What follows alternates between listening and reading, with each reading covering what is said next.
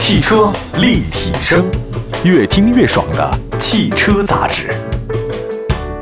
各位大家好，这是新一期的汽车立体声啊。今天我们在节目当中呢，聚焦的这个话题呢，主要是跟新能源有关系的。在说这个正式的新能源有关于咱们的政策的话题之前啊，我们先说一个我这段时间看的一个新闻，也非常复杂这个状态啊，是什么？就是前两天美国那个国防部啊，公布了一个。三个小段的视频，他把这三个小段视频放在一起了，也没多长，可能也就一两分钟吧。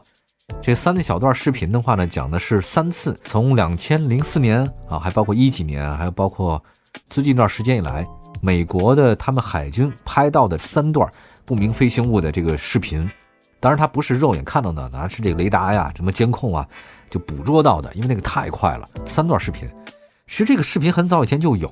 但是呢，在零几年的时候，美国那个海军的官方说这个是假的啊，不是真的，大家不要传。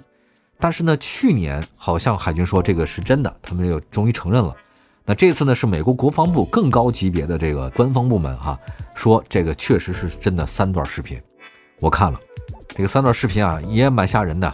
但第一段视频的话呢，我就忘了那个顺序啊，它剪辑的不太一样。但是第一个视频确实是一个有飞速、飞速、快速的一小点儿。从屏幕的这个右上角哗到你左下角，捕捉技术很强，这个雷达哎给锁住了。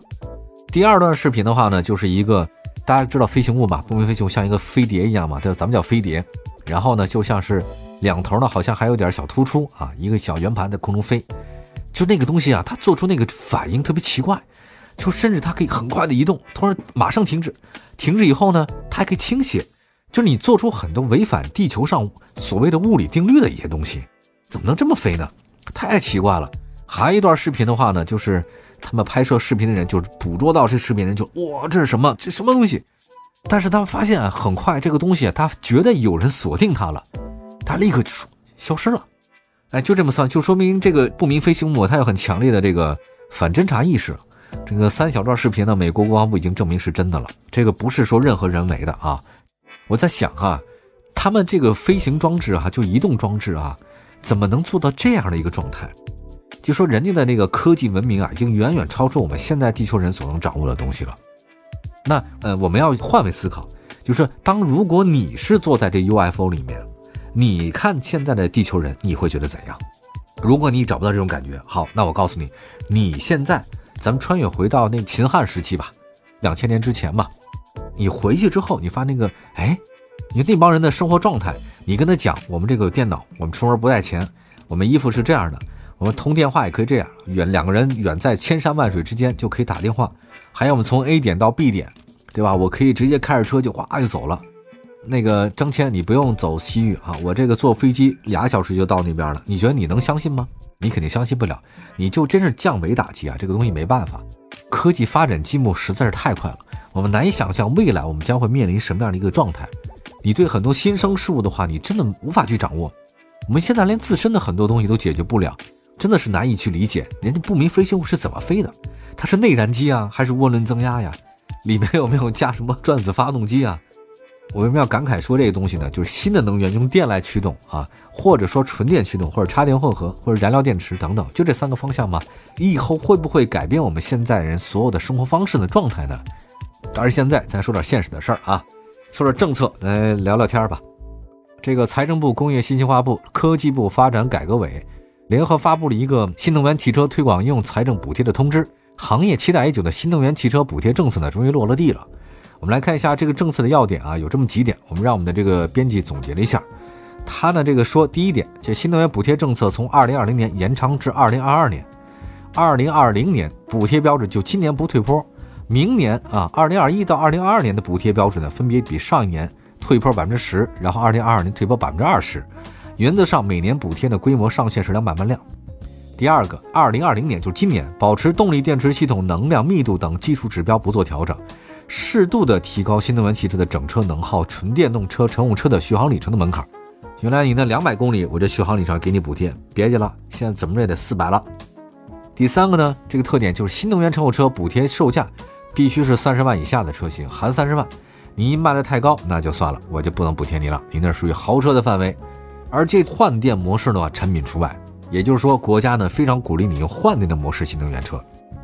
第四个呢是四月二十三号，至二零二零年七月二十二号啊为过渡期，符合二零一九年技术指标要求，但不符合二零二零年技术指标要求的销售上牌车辆，按照补贴通知对应标准的零点五倍补贴。啊，这反正这一过渡趋势嘛。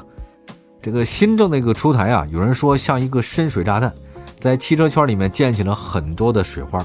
你想想看，有的时候呢，这个被海浪波及的冲浪人开心，但是不冲浪的人呢就会被淹死。所以新政也是一样，有高兴的，有不高兴的，有自己贴钱的，还 有纷纷不出的，但什么都有。那么在四月二十三号之后啊，新政发布了，大家都知道，它这次有个条件是三十万上下嘛，对吧？你卖的三十万以上的车型，现在马上做出调整。汽车圈里面大家都知道，比较敢想敢做的那个就是理想嘛，他马上在自己的这个微博上说。理想汽车将自行承担补贴下降的部分，保证新车就是理想 ONE 这个车用户到手的价格是不变的。被新政策这个特殊优惠的蔚来迅速做出反应，他说：蔚来虽然没有受到三十万门槛的波及，但是今年补贴整体呢推高百分之十，ES 八、ES 六享受到的补贴也将减少两千到七千之间。那未来呢会采取限时补贴的方式，承诺在二零二零年的五月三十一号前提车的用户。将依然享有二零一九年的补贴标准，差额啊，这钱由未来来承担了。你想想看，未来啊，这未来是一家很缺钱的公司，为了拿到安徽合肥他们高薪的这个补贴呀，不惜把总部放到那边。他们真的是经济状况不是很好啊，有些原始投资人呢纷纷退出，当然他也有接盘的嘛，这个就资本运作的事咱是不聊了啊。所以他能够把这个补贴贴出来，因为他这个售价确实也有点高，另外他卖的也不是特别好。再说特斯拉 Model 3的这个。阻击啊，导致未来的状况真的是挺难的，不容易。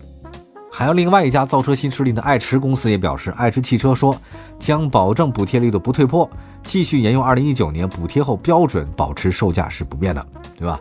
这个说了这么多了，呃，还有哪些车型的话呢，受到这个影响呢？我们再来说，还有一个就是奔驰，奔驰呢第一时间表示说，即日起的二零二零年六月三十号购买奔驰 EQC 可享受一九年的补贴政策啊。过渡期之后，售价达到五十七万的奔驰 EQC 将不再享有新能源补贴了。这车卖的特别贵，EQC 是五十七万。你说像蔚来、像理想、爱驰、奔驰都拿出补贴政策，但是特斯拉没有。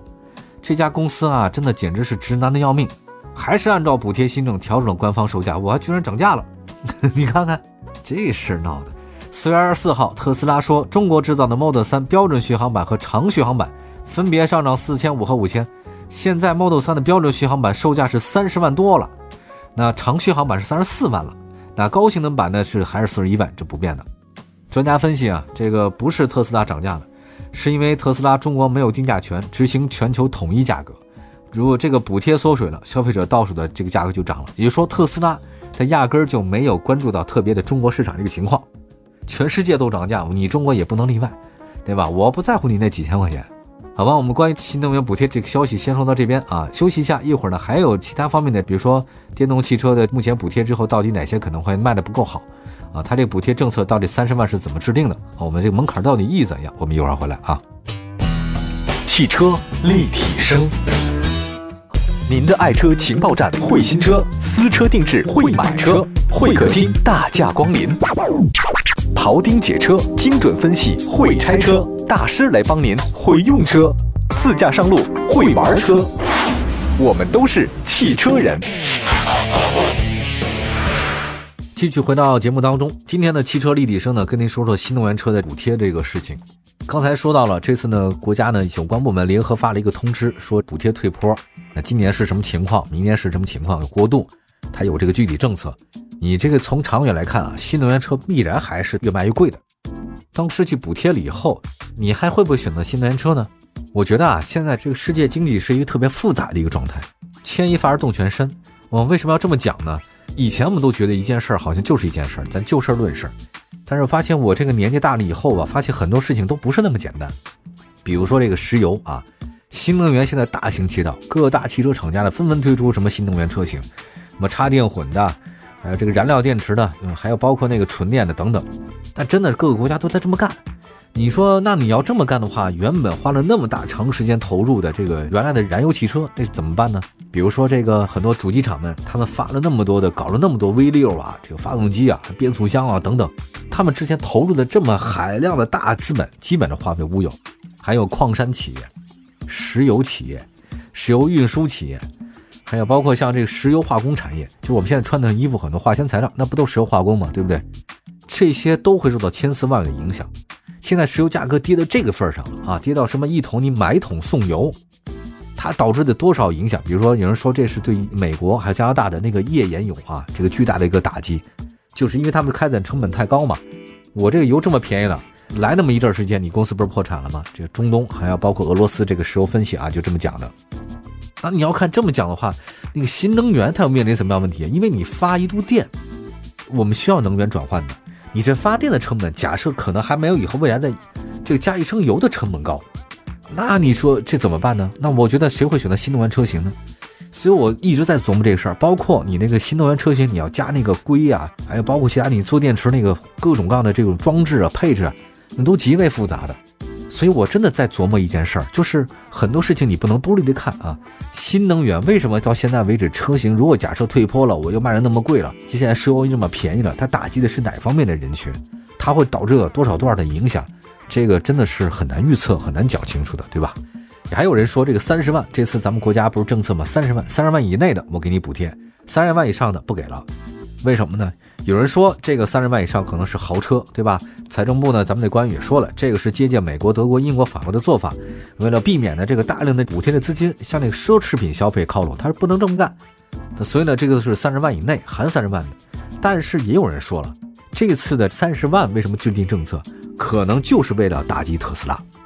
你看这事儿有意思了吧？就是为了打击特斯拉。当然，这个特斯拉的车型就是在三十万左右以上，而且这次还涨价了，三十万以上，所以买特斯拉的人他没有补贴。三十万以内的咱们所有的国产的自主品牌的这种新能源车，它都有补贴，这变相的不就鼓励了吗？还有一个，这特斯拉不是第一次被打击了。二零一八年，这德国那边呢也制定政策，就说明确规定起步售价六万欧以内的电动车才有补贴。当时特斯拉的那一八年最低门槛的起步车卖多少钱呢？七万二欧元。德国明确就是说，我就把你特斯拉的补贴就在你卖多少钱，我就在你底下的，对吧？你看你你是降价还是不降，对吧？给你来一份斗智斗勇。哎，这个有意思吧？后来特斯拉也有操作啊，特斯拉呢就把这个标配改成选配了，就是我给你减配，然后我马上给你六万欧以下我拿到补贴。但是特斯拉，你跟那个德国政府斗，它也有意思。德国政府，你不是说啊，你特斯拉不是卖七万二吗？你现在减配减到六万了，你享受我们德国政府补贴了，不能够。德国政府呢，又马上加上选中费用后，售价超过六万欧元的为由，又把特斯拉提出了补贴名单。这什么意思？就说你那个开票价格也许是六万欧，但是呢，你加上其他那个加装费用之后，你超过六万欧了，这个也不能算你卖六万欧以内，不能享受补贴。最后逼急了特斯拉干嘛呢？他直接把德国政府告到了欧盟法庭。欧盟不有法庭了吗？嗯，说那个德国你地方保护主义啊。最后这两家呢达成了协议啊，最后也进入到了补贴目录，很有意思。当然呢，你说的三十万内是对国内的这种汽车新能源企业的帮助呢，还是说这个不是帮助呢？想法不一样。刚才咱不是说呢，理想汽车创始人理想吗？他们就认为设置三十万的这个补贴门槛，实际上是精准的助攻特斯拉。来打残国内的纯电品牌，哎，但是呢，你说小鹏汽车那创始人何小鹏，他说，哎呀，新政策好比那个福神降临，原来呢，十五到四十万级的电动汽车竞争压力比较大，但对客户利好，你这个三十万以内我卖的比较便宜，还得有补贴，那肯定是对我们有好结果呀。这个小鹏是这么说的。你说这个政策呢，到底是伤在哪里啊？到底是补贴了谁，没补贴了谁？对那些真正想买特斯拉的人有没有一些影响？这个到现在为止呢，众说纷纭，也不是很一致。但是呢，我们来看个数据啊，在电动车领域，Model 3的单车销量已经超过了百分之五十，达到百分之五十六点九四，比它后面十九名家里的销量还要多。那么从私人购买车来看，特斯拉 Model 3、蔚来 ES 六、小鹏 G3 依然是排列前三位，但是 Model 3真的是异军突起啊，一骑绝尘。你要这么讲的话，你说私人用户。他注重的是这种个人感受，他在乎那一点点补贴的钱吗？这还真不好说，对吧？那不一定啊，对吧？也拭目以待。很多专家呢对这件事情的看法也是不太一样的。但是我在想，新能源车这个补贴政策呢，多多少少也一定是会对我们买车会便宜大概七千块钱左右，所以还是一个消费者一个利好的消息。也同时也希望咱们国内的汽车，尤其是新能源造车的这些公司们加油，不进则退。商业领域嘛就是这样。好，感谢大家收听我们今天的汽车立体声，祝福大家过得愉快。我们说车，但不止于车，拜拜。